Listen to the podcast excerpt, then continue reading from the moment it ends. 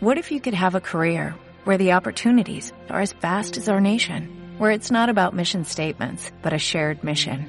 At U.S. Customs and Border Protection, we go beyond to protect more than borders, from ship to shore, air to ground, cities to local communities. CBP agents and officers are keeping people safe.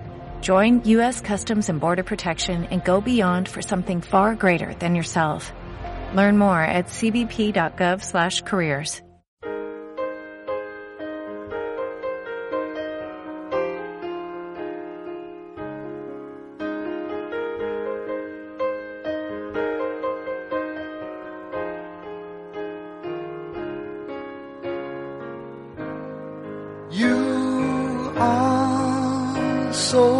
Buenas noches, queridos amigos. Muy buenas noches, queridos esféricos. Hoy ponemos punto y final a la quinta temporada de nuestro programa y tengo que confesaros que siento tristeza porque, a pesar de que 5 es un número, para mí 5 significa tiempo. Y el tiempo tiene un valor incalculable, cuando sabemos que tiempo significa experiencia la experiencia que tanto nos ayuda con lo profesional y con nuestra vida cotidiana. La experiencia que coge más valor cuando sabemos que experiencia significa vida. Esa vida que a veces se transforma en un camino de espinas que solo podemos cruzar cuando después de conocer el resto de los significados descubrimos que vida significa aventura. Y la aventura es esa que nos lleva a conocer diferentes personas que por un motivo u otro están dispuestas a compartir contigo un mundo lleno de ilusiones y de sueños, pero sobre todo un mundo mejor. Eso sí, mejor si entendemos que mejor significa vivir la vida a nuestra manera. Comienza la cuarta esfera.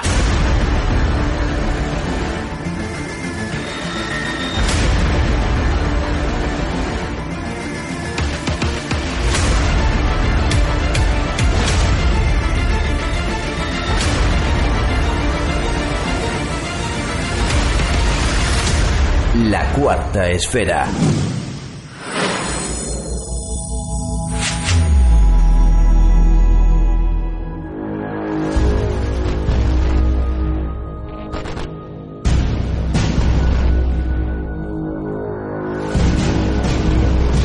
Dirige y presenta Eduardo Pereira.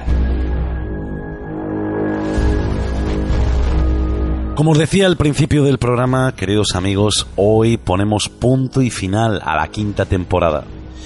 Antes de comenzar con los temas que trataremos esta noche, quiero informaros a todos de que a partir del 6 de julio, ya tenemos fecha, 6 de julio, a las 12 de la noche, podréis vernos ya en imagen en ese proyecto que tiene un nombre propio y se llama Código Enigma en el que estaré acompañado de muchos eh, personajes que vosotros ya conocéis del mundo del misterio y capitaneado, acompañado, asesorado, enseñado del gran maestro Carlos Gabriel Fernández y un gran amigo Juan Carlos Blanco.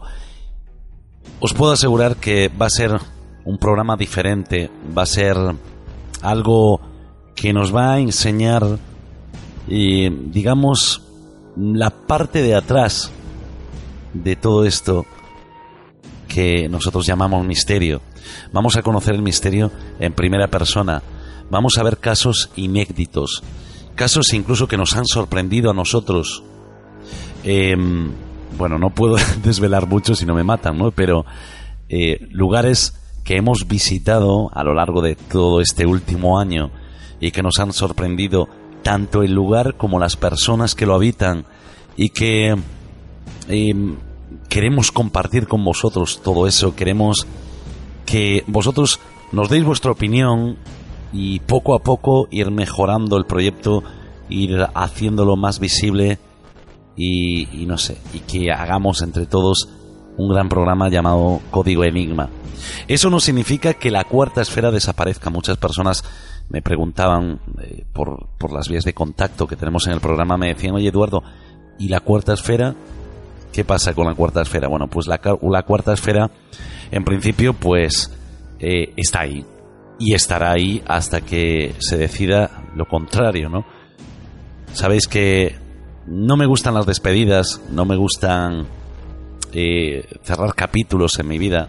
Yo creo que a nadie le gusta cerrar capítulos, a no ser que esos capítulos sean negativos, pero en este caso la cuarta esfera para mí ha sido y es algo muy positivo que me enseña mucho en, en lo que es em, el mundo del misterio, de la ciencia, de la historia, pero sobre todo me ha enseñado, y esto os lo digo de corazón, me ha enseñado a conocer a, las diferentes personas que habitan este mundo y que son tan maravillosas como muchos de los que nos estáis escuchando. Bueno, ya no vamos a, perder más tiempo, que yo me enrollo muchísimo y después no le dejo tiempo a mis compañeros. Y vamos a dar paso a nuestra compañera Ana Corcuera, que nos va a hablar sobre la actualidad de uno de los casos más impactantes que hemos tratado en la cuarta esfera, el caso de la niña. Ha llegado el momento de adentrarte en una nueva realidad. La cuarta esfera. Dirige y presenta Eduardo Pereira.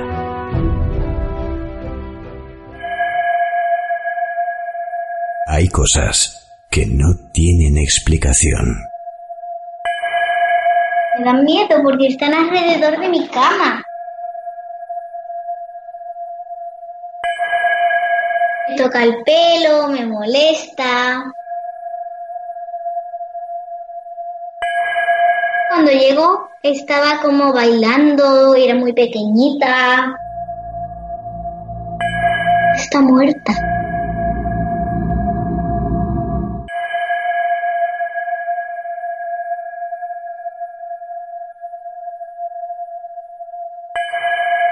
Buenas noches, Ana.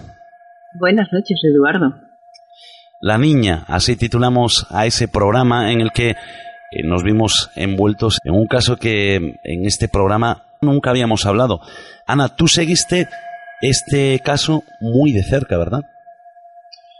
Sí, porque en realidad se pusieron en contacto conmigo a raíz de algún otro programa en el que me habían escuchado y eh, buscaban buscaban que les echáramos una mano. Un padre desesperado porque la niña pasaba terror todas las noches para dormirse, porque se, se dormía acurrucada en un rincón agotada de llorar en su cama, porque eso era noche tras noche y no podían hacer nada por ella, no sabían qué hacer con ella. Y la niña, bueno, habían estado en un psicólogo, que es lo primero que dice el sentido común. El psicólogo no les dijo que encontrara a la niña mal. Eh, habían acudido a otros, mm, no sé, eh, variedad de conocidos, terapeutas o gente también clarividente, o un poco de todo, a ver quién podía dar una solución porque la niña veía, veía seres que estaban en su habitación, pero que no eran de carne y hueso. Mm. Seres que la acompañaban por la casa, seres que se sentaban a desayunar enfrente de ella cada mañana. La niña vivía aterrorizada. Seres que estaban en el coche cuando ella se metía por la mañana para que su padre la llevara al colegio. Y ella pasaba horror, terror, y su padre no sabía ya qué hacer para poder ayudarla. Y en esas condiciones llegaron a mí, y yo, que, bueno, ya me conocéis, soy lo que soy, no soy terapeuta, no soy experta, no soy... Traté de echar una mano como buenamente pude y desde luego si algo puse fue atención y cariño. Y, y hablé con ella y bueno, las cosas fueron, fueron saliendo. Bueno, tú viajaste allí, ¿no? Sí tuve la casualidad y la suerte de poder estar allí con ellos, de estar en su casa. Me invitaron, fueron increíblemente amables, afables, cariñosos. Tengo que decir que la casa es perfecta, la familia es absolutamente normal, no hay nada extraño, hay toda la luz del mundo, es una casa nueva, moderna, eh, nada que puedas pensar, bueno, es que aquí hay, no, no, no, no, no, conocí a toda la familia, son todos un encanto de personas de lo más normales. Tú te cruzas con ellos por la calle, ves una familia normal. La niña es una niña, mm, bueno, ya se ha hecho más mayorcita porque no he perdido el contacto, pero una niña alegre, eh, cantarina, salimos por la calle, iba jugando con una amiguita, iba una niña, no nada nada extraño, nada sórdido, nada oscuro, nada que pudiera hacer pensar que allí la niña podía pasar el miedo que pasaba. Y sí que estuve en esa casa y sí que la niña quiso comprobar si yo veía lo que ella veía. Eso ya fue ya fue casi casi como los de EPTA, ¿no? Cuando van a las casas y buscan. Lo que pasa es que yo no hice ningún exorcismo ni hice nada raro. Previamente a mi visita a esa casa, yo había contactado con dos grandísimos soñadores que tienen todo el control ya en el sueño, que viajan, que se desplazan, y les pedí ayuda. También en el programa, cuando hablamos, hubo muchas personas que, que actuaban en Facebook, ¿no? que iban haciendo comentarios y que decían, pobre niña, si hace falta le echamos una mano. Y yo creo que muchas de esas personas, lo supieran o no, llegaron en sueños hasta esa casa. Y nosotros llegamos también primero en sueños hasta esa casa y lo que estoy hablando me van a crucificar los que no creen en estas cosas, pero fue así como lo hicimos. Eh, tengo que decir que las otras dos personas estaban una a 1500 kilómetros de mí y la otra a 700 kilómetros y entre ellas también había casi 900 kilómetros de distancia. O sea que estábamos cada uno en una punta de España y llegamos a casa de esta niña en sueños más de una vez y nos dedicamos a limpiar.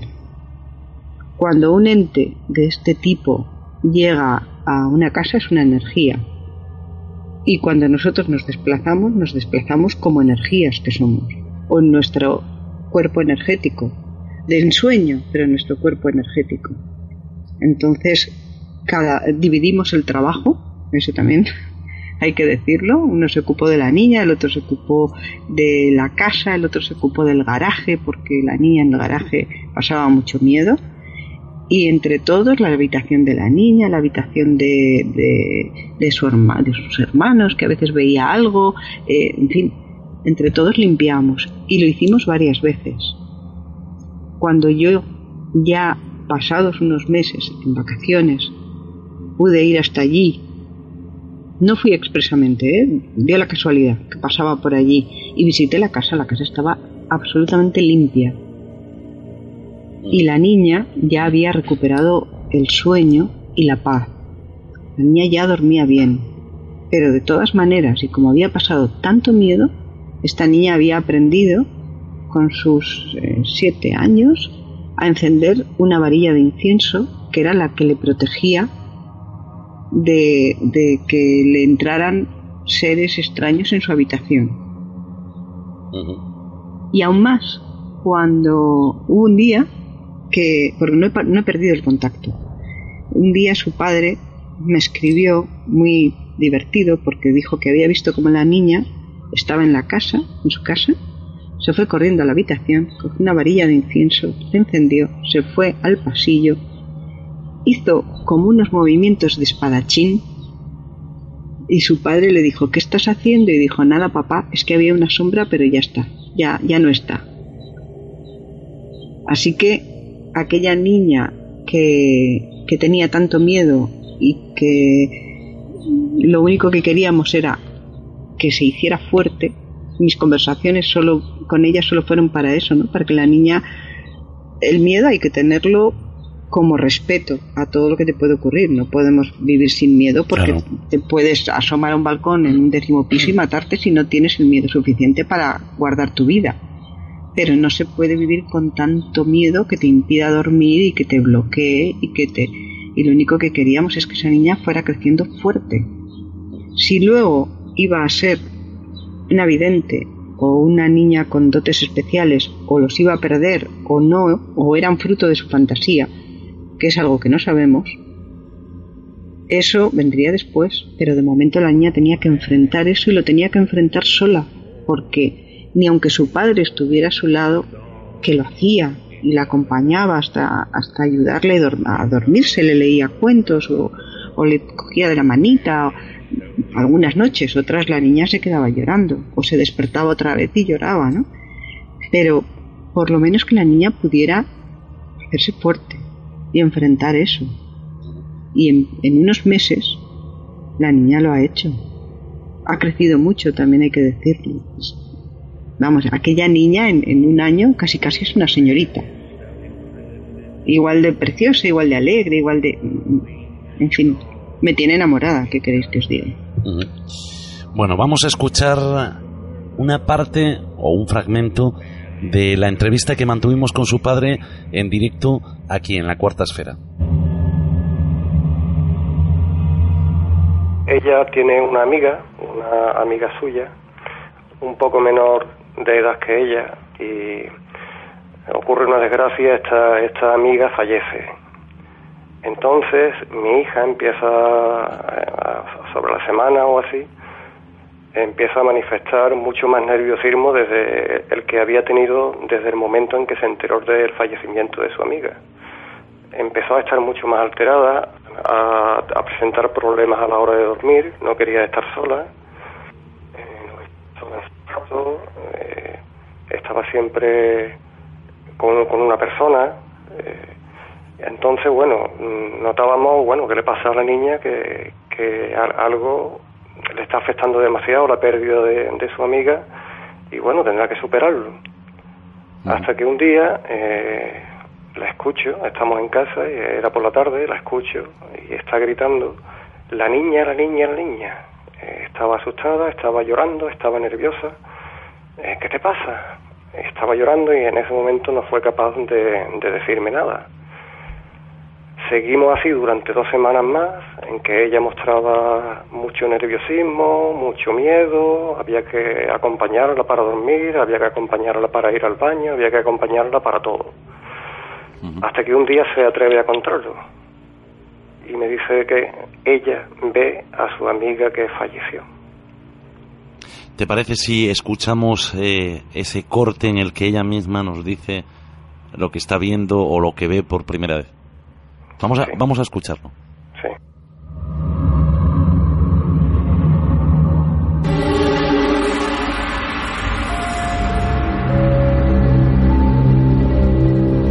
Se quedaba siempre conmigo. Al principio la veía un poco rara, muy nerviosa, porque era muy nerviosa. La conozco muy bien, era muy amiga mía no, yo no le pregunto. Me da miedo.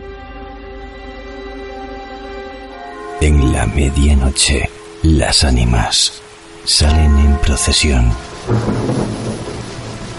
Y en la radio suena La Cuarta Esfera. Dirige y presenta Eduardo Pereira.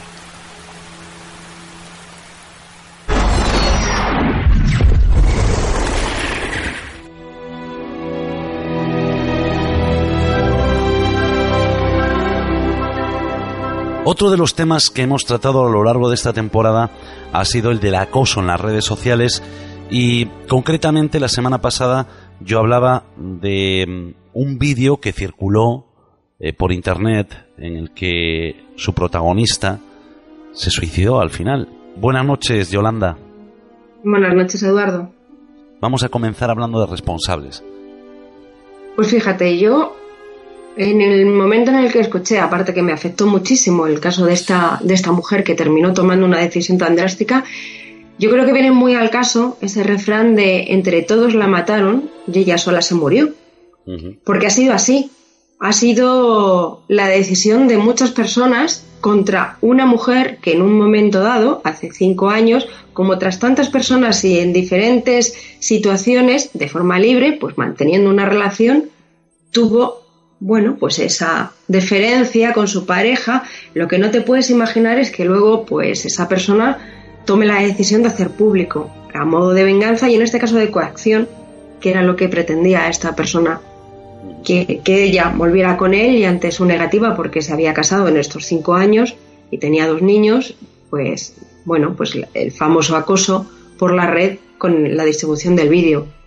Todos los compañeros y compañeras, porque también no, podemos decir que fue una cosa de ellos, es una cosa de ellos y ellas, es la sociedad entera, se estuvieron pasando este vídeo.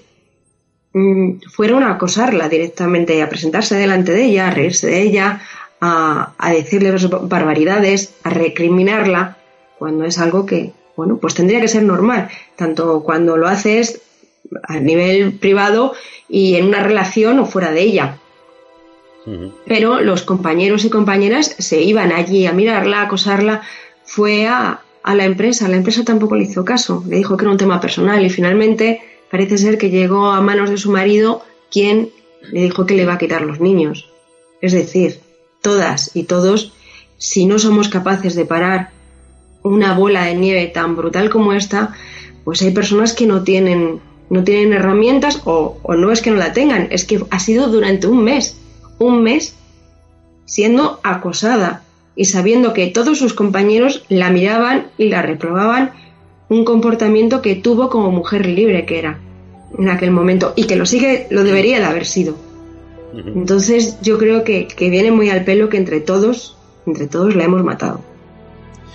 Habría que preguntarles quién no cometió alguna vez, o quién no cometió, no, iba a decir un error, pero yo no creo que sea un error, ¿no? ¿Quién no hizo alguna vez eso? ¿O quién no metió la pata alguna vez en algo confiando en alguna persona y que esa persona lo haya traicionado, ¿no? En este caso hay que diferenciar el pasado del presente. Y ella en su pasado, como tú bien dices, estaba eh, en libertad totalmente, no tenía marido, no tenía ningún compromiso con nadie. Pues mira, solo con esta persona, pues puede hacer lo que le dé la gana, ¿no? Sea hombre o sea mujer. Los medios que lo publican, yo creo que son también responsables, ¿no? De dejar que cualquiera de nosotros pueda publicar un vídeo de una tercera persona así, porque le da la gana. Claro, y sin su consentimiento, que es que además es delito, un delito relativamente joven, vamos a decir, que, que todo esto se ha movido, sobre todo en España, desde el 2012, cuando también un caso muy similar, el de Olvido Hormigos, ella era una concejala en un pueblecito de la Comunidad de Madrid también trabajaba de interina en un colegio y se encuentra que una persona con la que en un momento dado también, un caso similar al de esta chica de Ibeco, mantiene una relación, tiene lo, mismo y de repente se publica y empieza a circular, no se, se movía tanto por redes sociales como, como ha ocurrido ahora, sobre todo porque el tema de Verónica ha sido sobre todo en, en WhatsApp, pero empieza a circular de una manera brutal. Igual, esta mujer de repente es condenada, es expuesta al público, ella no tiene prácticamente herramientas, lo que ocurre que, bueno, pues ella se encuentra mucho más fuerte, pero tiene que dejar la concejalía, tiene, no la renueva en el trabajo en el colegio y se tiene que reinventar y toma la decisión de enfrentarse a los medios. Pero a ella no la amenazan en que la van a quitar a sus hijos, ni que en el trabajo le están yendo constantemente a acosar sus propios compañeros. Y todo esto es, es cuestión de educación. Educación primero porque nos tenemos que acostumbrar a que cuando mantenemos una bueno, pues una comunicación con, a través de mandarnos mensajes más o menos íntimos, la intimidad es lo que tú has dicho, que es lo importante, es una cosa de confianza. Pero claro, la, confianza como las relaciones se pueden romper. ¿Y qué pasa cuando no tenemos nadie que nos proteja? En este caso una ley. Y gracias a, que esta mujer, Olvido Hormigos, se puso de cara a la sociedad y dijo, esto no se puede consentir. Pero ¿qué es lo que ocurre? Que, que no nos damos cuenta que no solamente es un vídeo privado de carácter erótico sexual que yo pueda mandar a mi pareja, es que lo estamos haciendo todos sin darnos cuenta de una manera más o menos sutil o evidente en las redes sociales. Nuestra identidad, nuestra imagen pública está ahí, está en Instagram, en Twitter, nuestros comentarios, nuestra, lo colgamos todo, lo colgamos todo. Y esto en manos eh, poco honorables puede ser un peligro. Como tú has dicho, todos la hemos matado, ¿no? Yo, bueno, yo en mi caso no y en tu caso tampoco, ¿no? Pero em, yo creo que los culpables en este, en este caso en concreto, ¿eh? en el caso de Verónica, son las plataformas por permitir que eso se haga, son los consumidores por consumir este tipo de estupideces, voy a decir, ¿no? Porque realmente es una estupidez buscar esto. Y, y las leyes, que deberían ser mucho más duras contra las personas que hacen, que, que cuelgan esos vídeos que no le pertenecen, ¿no? Porque pertenecen a la intimidad de otra persona. Aunque tú estés en él también, ¿no? Pero tienes que eh, tener el consentimiento de la otra persona para poder subirlo. Si lo sube una pareja porque los dos están de acuerdo, genial.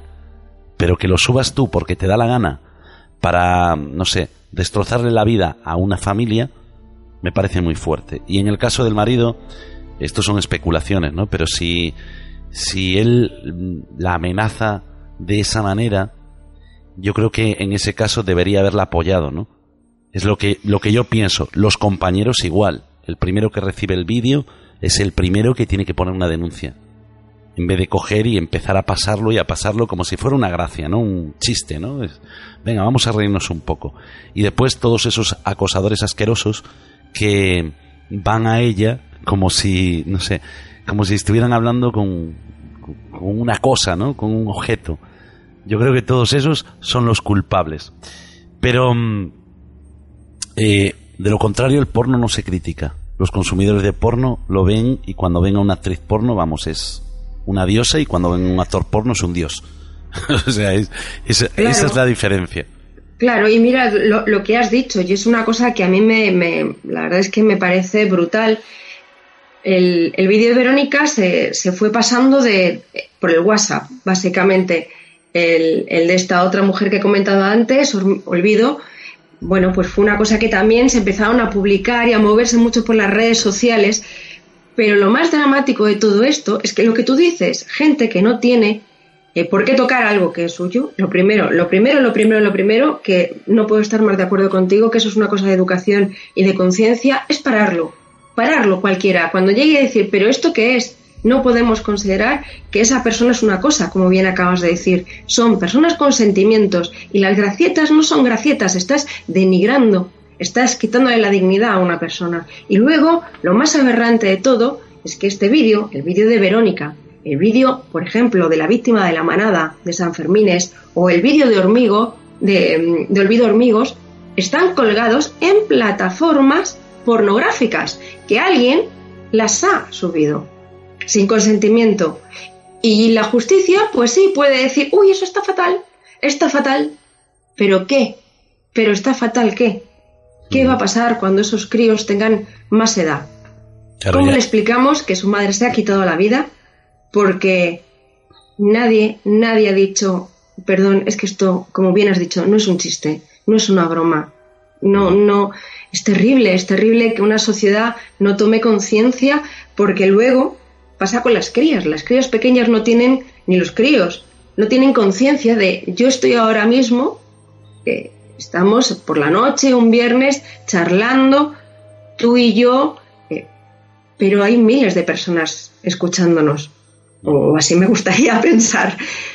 Pero cuando un chico o una chica se pone en su ordenador hablar por Skype o hablar por foros con otra persona en temas eh, relacionados con, con, ese erotismo incipiente, no son conscientes que no es, no es un tú y tú, es un tú y tú más un montón de gente invisible y anónima que puede llegar a ser al final quien reciba todas esas, esas comunicaciones. Entonces es que nadie estamos, desde luego nadie estamos eh, ajenos a todo esto, pero tenemos que tomar conciencia que, la tecnología puede ser una herramienta fantástica como comunicación, pero si, si nosotros, que somos quien utilizamos la herramienta, no la sabemos utilizar, se convierte en un arma, en un arma de matar. Claro, somos verdugos sin saber que podemos llegar a ser las víctimas. Lo que más me sorprende de todo y lo que más me, indigna es que fue una de las cosas más buscadas en Internet al día siguiente. Ese vídeo. Es decir, que después de, de ese final tan triste, que siga habiendo personas que quieran verlo. O sea, ¿en qué mundo vivimos, no? Claro, claro. Y, o, que, o que estén buscándolos y ya no que te metas en, en un buscador y que pongas vídeo de Verónica, en, plan, que es que me parece morboso y horrible y, y un poquito de autoconocimiento y, y, ver por dónde van los tiros de tu personalidad. Pero toda esa gente que va a las páginas pornográficas y sabes perfectamente lo que estás viendo y que les gusta, que es una demanda. Porque esas plataformas están ahí porque dan muchísimo dinero. Claro, y lo más triste de todo es que no nos damos cuenta que a lo mejor mañana sale un hijo nuestro ahí. Porque eso hay que pensarlo también, ¿no? Eh, tenemos hijos, muchos de nosotros, o, o si no son hijos, son amigos, hermanos, primos, vecinos, y a nadie, yo creo que a, absolutamente a nadie le gustaría que utilizasen la imagen de un ser querido para que cuatro, no sé cómo llamarlos, ¿no? Pero cuatro bestias degenerados, o degenerados, degenerados, pues alimenten sus instintos, ¿no? No, yo creo que, que hay más formas de hacerlo, que mm, las leyes tienen que actuar ya de una vez, eh, que tienen que mm, castigar al que realmente se lo merece. Que en este Claro, caso, y, estas y personas. con unas y con y ya no solamente multas o con, o con talleres que te digan, no, es que eso no se hace, porque ya sabemos que eso no se debe de hacer. Pero algo realmente es que a mí me da un poco de vergüenza y un poco de, pena que no aprendamos si no hay un castigo, un castigo grave detrás, que ya puede ser tanto cárcel o, una multa considerable, que tendría que salir de, de todos nosotros y, y nosotras no consentir este tipo de cosas y, y sobre todo con un final tan horrible como el que ha tenido que tomar la decisión de, de Verónica, ¿cómo no se habrá sentido esa mujer que, por cierto, su suicidio fue ahorcándose? nosotros, los consumidores, somos los únicos que podemos parar esto. Totalmente Porque- de acuerdo. Porque eh, estas plataformas, lo decías tú, ¿no? Estas plataformas ganan mucho dinero a cuenta de esto. A cuenta de que, de que los consumidores pues vean ese tipo de vídeos. Yo no estoy en contra de la pornografía en ningún momento, es decir, cada uno hace de su vida lo que le dé la gana, pero no aprovechándose de la imagen de alguien que no consintió el estar en ese tipo de páginas. Es decir, yo puedo hacer con mi vida lo que yo quiera, pero no con la vida de otros. Y en este caso Claro. jugaron con la vida de una chica que al final, pues, acabó como acabó, ¿no? Pero hay que recordarle a todos que existen miles y miles y miles de casos anónimos de personas que están siendo acosadas, de personas que por vergüenza, por miedo, por mm, infinidad de cosas y de motivos, pues no lo dicen. Por miedo a la Claro. reacción del otro. Yo creo que Claro. tenemos que frenarlo ya. Es que son dos juicios, ¿sabes? El juicio, el, el que tú vas a iniciar si denuncias, pero luego es el juicio social. Porque siempre ponemos en tela, valga la redundancia, en tela de juicio, los comportamientos y la honestidad de las personas. Porque, y no debería de ser así, no debería de, de- Teníamos que poner el foco en quién tiene la responsabilidad y no el que tú hayas cometido algo que lo que has comentado antes, en la intimidad de una relación, en la confianza, de repente eso se convierta en el demonio en tu vida. Es que no puede ser. Bueno, pues eh, vamos a escuchar una cuña y vamos a continuar con el programa. Eh, lo dicho, yo creo que somos nosotros los consumidores los responsables de frenar esto. Solo nosotros podemos, ni leyes ni nada. Mm, Dejemos de consumir este tipo de, de vídeos o de servicios o de lo que sea, como quieran llamarlo. Y el que se dedique profesionalmente y el que quiera ver algo profesional, que lo vea. Pero no el, el ver un vídeo de alguien que no ha consentido salir en ningún sitio, que simplemente lo hizo porque en ese momento creía posiblemente estar con la persona de su vida, ¿sabes? Con el amor de su vida. Confío en él y yo creo que ese señor, la persona que lo haya subido, ese señor se tiene que ir a la cárcel de por vida. Eso es lo que yo pienso. Es mi opinión. Cada uno que piense lo que quiera.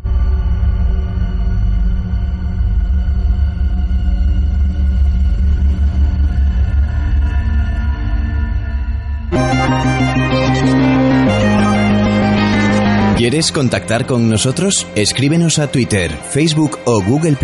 Somos La Cuarta Esfera.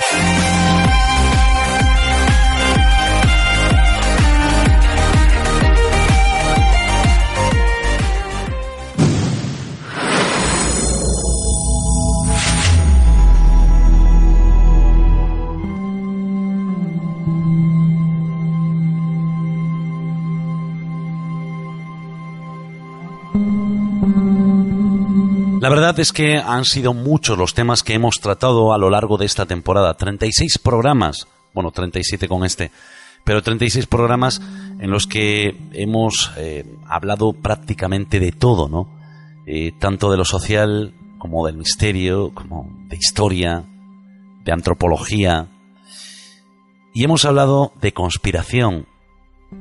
Recuerdo, Ana, que hablábamos de Monsanto, y esa manipulación, ¿no? en cuestión de pues medicamentos y, todo esto que nos venden y que compramos como churros. ¿Cómo está la cosa ahora?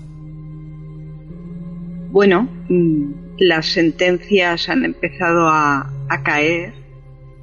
Eh, Monsanto fue comprado por Bayer, Bayer, la famosísima Bayer, por lo menos en, Europa, de las aspirinas y del resto de los medicamentos, ¿no? Pero una grandísima de, la química y los medicamentos en, Europa. Y en mal momento, creo yo, lo hizo, porque a Monsanto le han caído dos eh, sentencias condenatorias una parecida a la que nombrábamos en el programa en su día, no sé si eran 300, 400 millones, pero la última ha sido una sentencia de 2.000 millones de dólares a un matrimonio mayor, como el, el, tribunal ha dicho como un escarmiento. Una indemnización de 2.000 millones de dólares, aparte de que les deben pagar el tratamiento que rondará los 45 millones de dólares. No sé si, bueno, sigue siendo un cáncer no Hopkins, que es lo que se sabe que produce el glifosato. Pero, en fin, después de, esto, eh, investigando ya más a fondo qué ha pasado con las sentencias y con los juicios, mm, hay 13.400 demandas en este momento. La Bayer cayó en bolsa y además se publicó que había caído en bolsa precisamente por esta sentencia de condena de los 2.000 millones de dólares, unos 1.800 millones de, euros, a un matrimonio muy mayor. Em, hay una fundación que se llama Fundación Tribunal La Monsanto. Hay unas 400 organizaciones, ONGs agrupadas ahí y al frente hay dos mujeres, una filósofa, se llama Vandana Shiva, y una periodista francesa que se llama Marie-Monique Aubin, que hizo, hizo un programa sobre Monsanto, y ellos han denunciado a Monsanto, pero se han ido al Tribunal de la Haya. El Tribunal de la Haya juzga, pero da opinión, no da, no da una sentencia.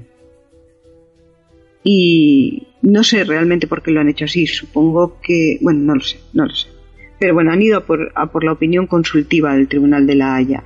Imagino que con lo que ellos dicen, cualquiera que tenga un caso contra Monsanto puede recurrir a, la opinión de estos grandísimos jueces y, y a, adjuntarlo ¿no? a su caso. Lo cierto es que ellos fueron con dos grandes eh, denuncias, crímenes de lesa humanidad y ecocidio. Fíjate que los crímenes de lesa humanidad son los que se han hecho contra mm, casos realmente de, miles de, muertos y cosas así, ¿no? De guerra. Sí. Em, entre las preguntas que, que, que lanzaban al, al, tribunal y que bueno, hay documentos, ¿eh? está todo el juicio publicado y, se puede leer si se quiere y también se puede ver en vídeo porque precisamente la periodista que está al frente de esta fundación ha hecho reportajes completos. Pero en fin, en un pequeñísimo resumen, para no alargarme mucho, eh, hacían varias preguntas. Voy a decir, por un lado preguntaban por el derecho a un medio ambiente sano y eh, lo que Monsanto estaba haciendo ¿no? respecto a esto. Y el tribunal decía, y lo voy a leer porque no porque es la forma de no meter la pata, decía Monsanto se ha involucrado en prácticas que han impactado de forma negativa el derecho a un medio ambiente sano. Y en esto era rotundo. Es, tantos los países y tantos, lleva más de 100 años con sus productos eh, tóxicos y cancerígenos, contaminando eh, la totalidad del planeta o casi la totalidad del planeta, que al final él mismo con sus productos influye de manera negativa en el medio ambiente. No es una persona haciendo, yo que sé, un fuego que lamentablemente quema un trocito de monte. Esto influye, pero esto es a nivel a nivel internacional.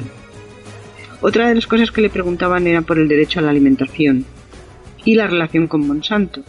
Fíjate que cuando Monsanto creó eh, los alimentos modificados genéticamente, lo que decían era que tenían que hacer alimentos que fueran más fuertes, maíz, soja y arroz, que fueran más fuertes, que resistieran mejor las plagas, para que las producciones, las cosechas fueran mucho mayores, para que más gente pudiera comer.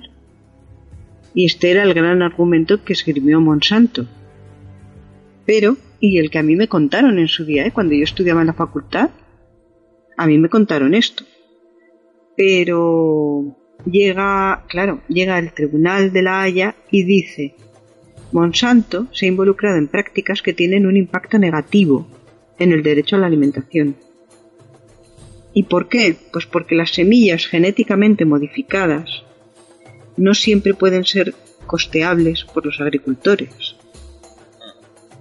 Y porque además les quitan la libertad de elegir entre semillas genéticamente alteradas o las que no lo son. ¿Cuál es el problema de la semilla genéticamente alterada? Porque sí que da más producción, sí que es más fuerte, pero el fruto que da es estéril. Cuando tú recoges semillas de ese fruto e intentas sembrarlas, ellos las han alterado genéticamente, no solo para que sean más resistentes, sino para que sean estériles. Tú has comprado un saco de arroz, no sé de qué barbaridad de tamaño, para sembrar en tu campo y tener arroz, y del que recoges, del que recoges no puedes guardar semilla para el año siguiente. Tienes que volver a comprarles a ellos. Consumismo puro. Consumismo, claro. Pero es que además ellos llegaron a firmar acuerdos con los gobiernos para ser la única empresa que suministraba el arroz a, ese, a esos países. Hablo de Asia. A Europa nos llega maíz y soja alterada genéticamente. Sobre todo. Y, y claro, ahí lo que realmente están es atacando el derecho a la alimentación de la gente. Porque si uno no puede recoger un puñado de arroz para sembrarlo al año siguiente, lo estás esclavizando en lo peor que se puede hacer en la alimentación. Derecho a la libertad para la investigación científica. Pues resulta que han, bueno, tenían testimonios, tenían documentación, tenían, han hecho un trabajo impresionante y entre los testigos había ingenieros agrónomos, había investigadores de todo tipo que decían que Monsanto los intimidó, Decía, Monsanto intimidó a investigadores para que no publicaran los resultados de sus investigaciones. Los desacreditaba. Eh, les, los desacreditaba como, como científicos, ¿no? y, y los intimidaba personalmente. Además, sobornó para que hubiera investigaciones falsas con resultados a favor de sus propios mm, productos. Y además presionó a gobiernos y de esto ya habíamos hablado entonces. Pero ahora encuentro lo que el Tribunal de la Haya dice sobre documentos que, han tenido en sus manos. Lo sabíamos, lo, lo vi yo en su día, pero ahora además encuentro otro documento más que lo certifica. Presionaron a gobiernos para que se quedaran con sus productos, para que no tuvieran otros, para que todo lo que publicaran o ellos pensaban que, había eran eh, resultados buenos respecto a sus productos.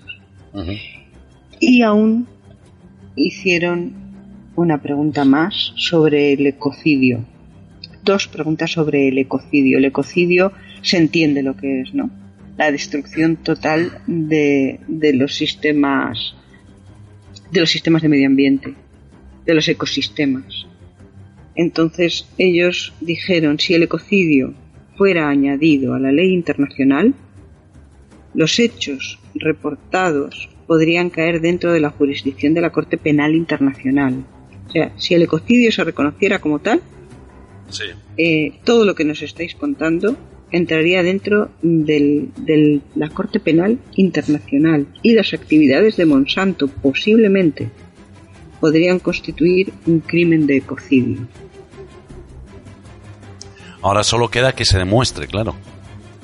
No, no, no, hay documentos de todo tipo. Vamos a ver, hay unos documentos eh, internos de Monsanto que fueron descubiertos por orden de un tribunal en Estados Unidos, un tribunal judicial, cuando analizaban uno de los, de los casos de, de cáncer ¿no? denunciados. Y estos documentos muestran y esto lo tenía este Tribunal de la Haya, ¿eh? muestran la manipulación sistemática de los resultados de sus investigaciones.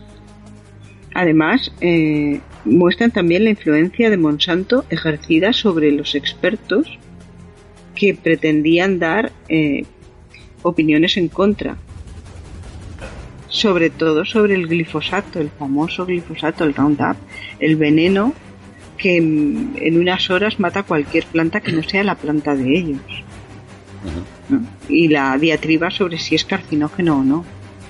Las, los que dicen que no, ahora está más claro que nunca que decían que no porque o bien les había pagado Monsanto o bien les había presionado para que cambiaran su, su opinión.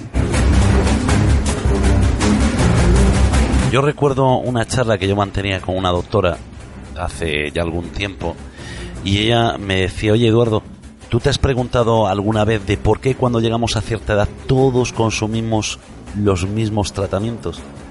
Aunque sean de otras eh, farmacéuticas. Claro, yo le dije, hombre, pues no lo sé, será porque al llegar a una edad pues todos tenemos colesterol, todos tenemos... Y me dijo, no, no, es porque el veneno con el que nos matan es el mismo yo creo que mm, no estaba muy lejos de una realidad, ¿no? Una realidad que se está ocultando, pues, eh, posiblemente con dinero, eh, acaba de recibir Monsanto una sentencia que, a pesar de esa cuantía tan grande como tú nos dices, pues simplemente hace tambalear un poquito, un poquito las columnas que sujetan a todo este entramado eh, empresarial, ¿no? Pero no las hace caer. A ver, detrás de ellos está Rockefeller. Claro. Es que eso es. Rockefeller, pero luego la familia Rockefeller está también relacionada porque había más de 40 empresas eh, que ellos tenían eh, organizadas en un holding increíble y algunas de ellas también eran de la familia Rothschild. Entonces, ¿qué más quieres? Son las grandísimas fortunas del mundo las que están detrás de, de todo el tema de agroquímicos y de todo el tema de medicamentos. Tremendo, pero claro, necesitan que consumamos los medicamentos. ¿Cómo? Tenemos pues que estar enfermos. Claro. Bueno, si no estamos suficientemente enfermos ya se van a encargar ellos. Y ahora la que estoy siendo conspiranoica soy yo. Y esto lo estoy diciendo sin, sin haberlo leído en ningún sitio, ¿no? Sin estar documentado, pero es que es, es casi lógico. Pero es que, que todo el mundo se haga la pregunta, ¿por qué llegas a los 70 años y tienes que... ya te recetan Sintron? Ya, es que, es que estamos todos como cortados por el mismo patrón, ¿no? Eh, venga, Sintron, ahora una pastillita para el colesterol, ya pasas de los 45. Ahora una para... Y, y parece que todos, cuando llegamos a cierta edad, todos comenzamos a consumir exactamente lo mismo. Pero tú sabes que los indicadores de colesterol han ido bajando con los años. ¿Sabes que antes un colesterol normal era 220 y lo han ido bajando hasta 200? Por encima de 200 ahora ya tienes que tomar una pastilla para el colesterol. Y según esto, claro, la Organización Mundial de la Salud dice, y entonces lo toman nota los médicos cómo se van a atrever a contradecir, ¿no? Los médicos, el sistema sanitario completo, ¿no? Entonces dicen, no, no, no, por, encima de 200, vigílalo y en cuanto se pase un poquito y mantenga este análisis tres meses, dale una pastilla. Porque se está pasando de colesterol. Pero desde 220, y esto lo recuerdo yo, y no soy tan mayor, ha ido bajando el, el índice. Por favor.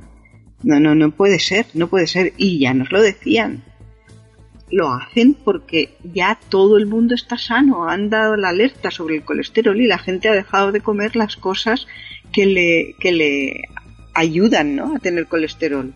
Claro. Entonces, como han dejado de comer lo que no toca y como, fíjate ahora, el aceite de palma, por ejemplo, pues están las empresas alimenticias o alimentarias como locas intentando quitar aceite de palma mm, del que han manipulado o del que han eh, sometido a tratamiento, a calor y a lo que sea, hasta convertirlo en uno de los peores eh, que hay para, los alimentos, ¿no? Para nosotros. Y que está metido en toda suerte de, sobre todo de galletas y de cosas de estas, que hay que leer muy bien lo que tienen. Pero bueno, ya lo están intentando quitar, ya lo están sustituyendo por otras cosas. Pues la gente va a bajar el colesterol. ¿Cómo va a vender la empresa que fabrica las pastillitas del colesterol si esto baja? pues lo subimos de otra forma buscando pues, otro cambiamos y decimos no ahora mira por encima de 190 te mueres te mueres de un infarto porque tienes el colesterol alto claro ¿Cómo que 190? si eran 200 ya, pero acabamos de ver que lo descubrimos unos ahora. estudios, sí, unos estudios que hemos hecho dicen que estadísticamente, yo qué sé. Y como tú decías, eh, estudios que posiblemente también estén relacionados con esa farmacéutica, ¿no? Que, que busca un resultado positivo a favor de ellos. Bueno, vamos a escuchar una cuña y ya nos vamos a ir despidiendo.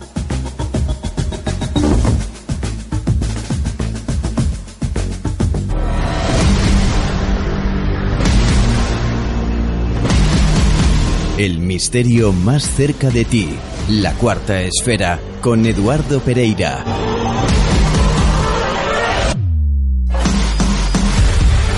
Suscríbete a nuestro podcast en nivox.com.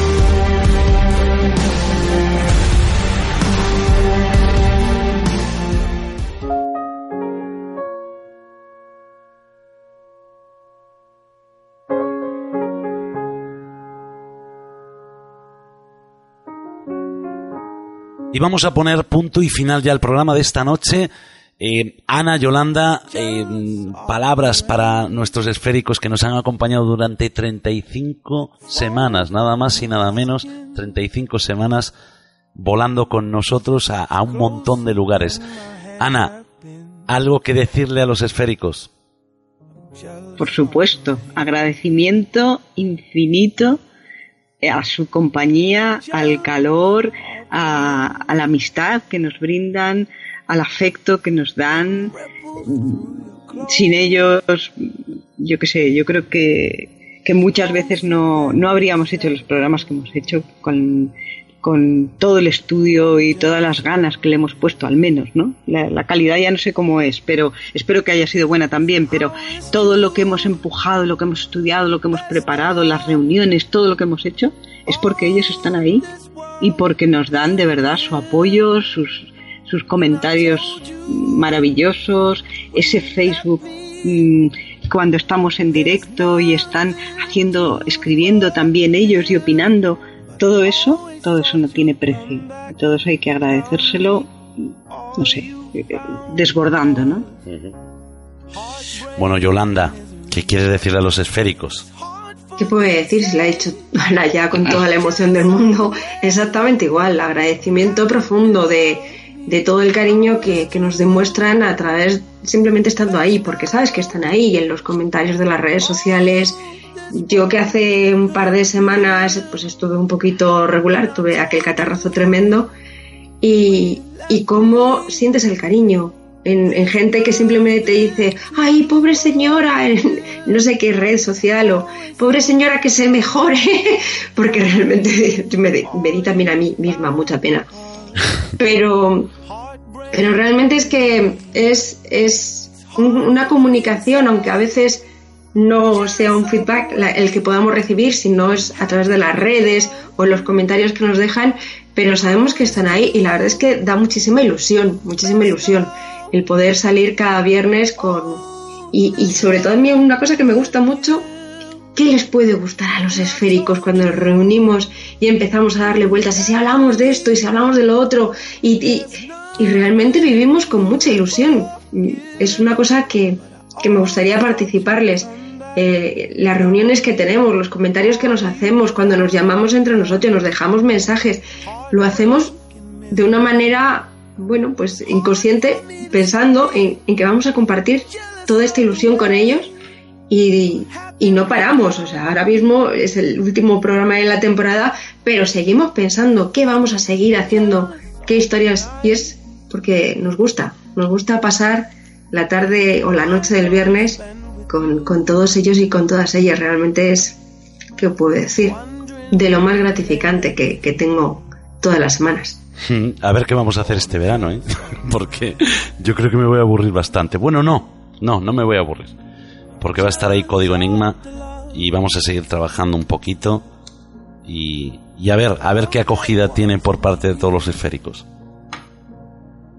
Hombre, yo estoy deseando también verla, ¿eh? Yo estoy ya con unas ganas, con las palomitas prácticamente.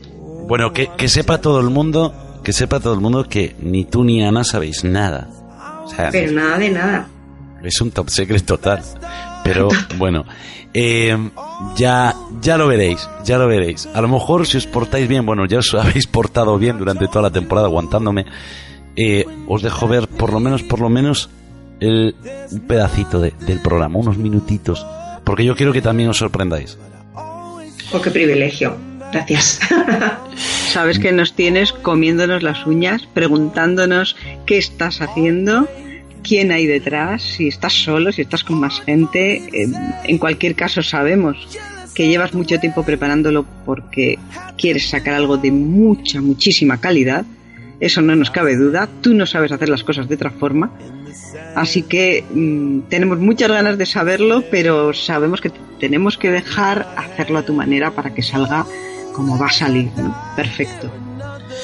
Bueno, pues espero que salga así, que salga perfecto y que eh, disculpen si al principio pues no llegamos a la calidad que queremos, ¿no? Pero poquito a poco yo creo que vamos a ir aprendiendo como se aprendió en su día a hacer radio. Ana Corcuera, Yolanda Ángel, muchísimas gracias por acompañarme durante toda esta temporada. Muchísimas gracias por estar ahí. Yo sin vosotros no puedo. Somos un equipo. Somos un equipo, tú lo dices, Yolanda. Buenas noches. Pues muy buenas noches, muchas gracias a ti también por aguantarme, por, por permitirnos estar aquí y feliz verano. Yolanda, lo mismo te digo, feliz verano. Muchísimas gracias. Igualmente, Ana, eh, estaremos en contacto. Eduardo, igualmente, expectantes. Y a todos los esféricos que nos están escuchando aquí y al otro lado del mundo, muchísimas, muchísimas gracias. Y bueno, nos encontramos.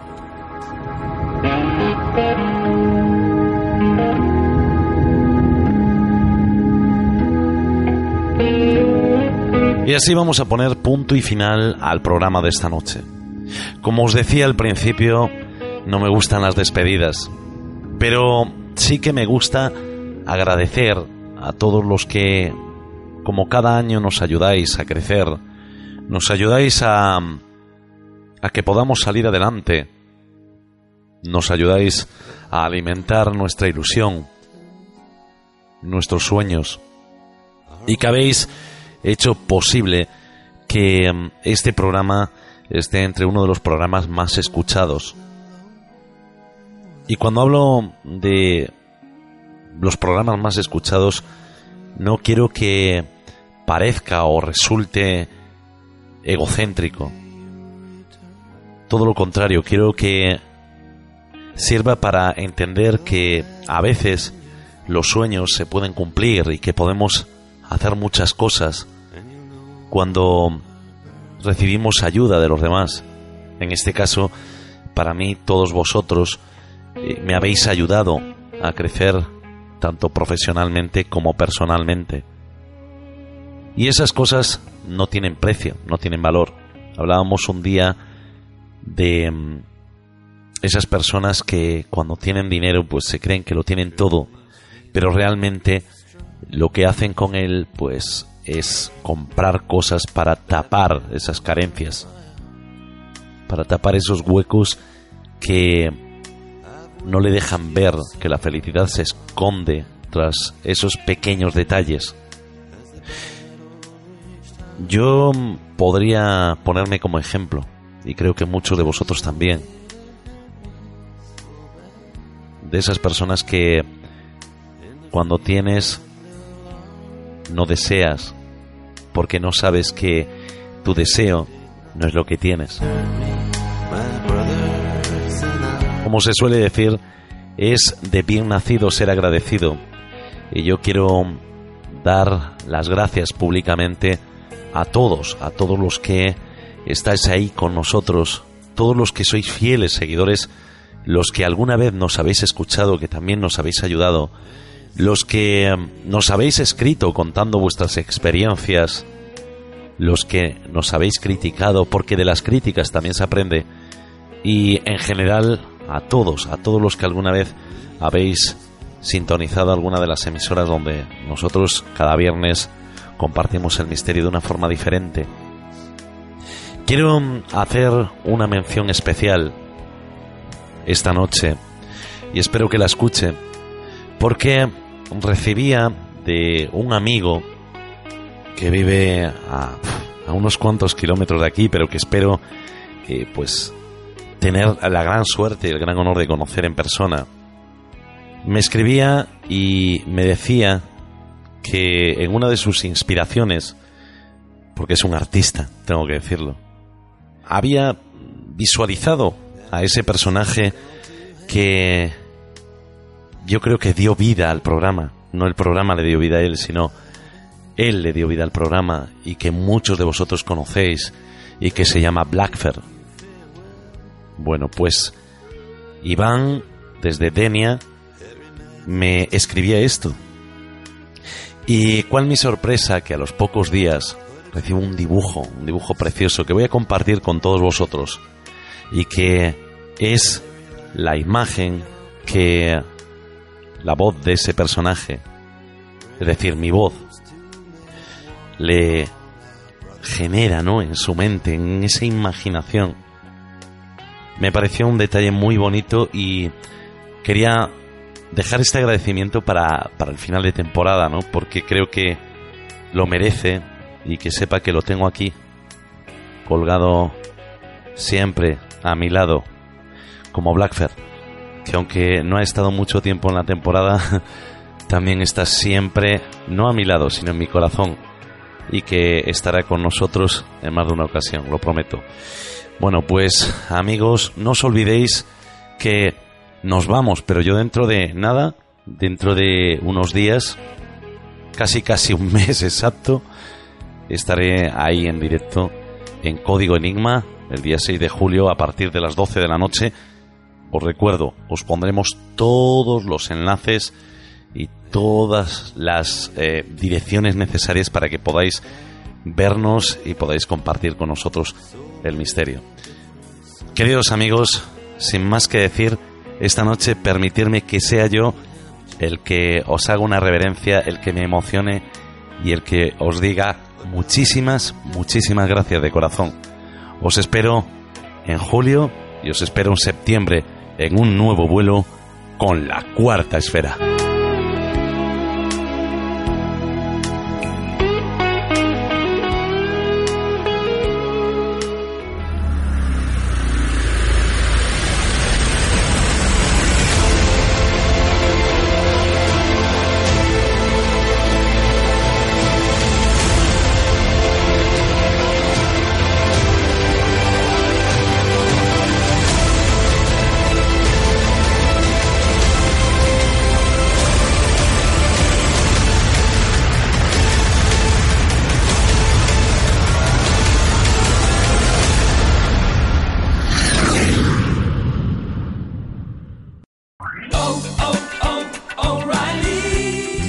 ¿Necesitas ayuda? En O'Reilly Auto Parts te ayudamos. ¿Necesitas algún consejo? Te aconsejamos. Nuestros profesionales en autopartes están siempre disponibles para ayudarte a encontrar lo que necesites. Excelente servicio al cliente es solo una de las ventajas que ofrece O'Reilly Auto Parts. Los profesionales en autopartes. oh, oh, O'Reilly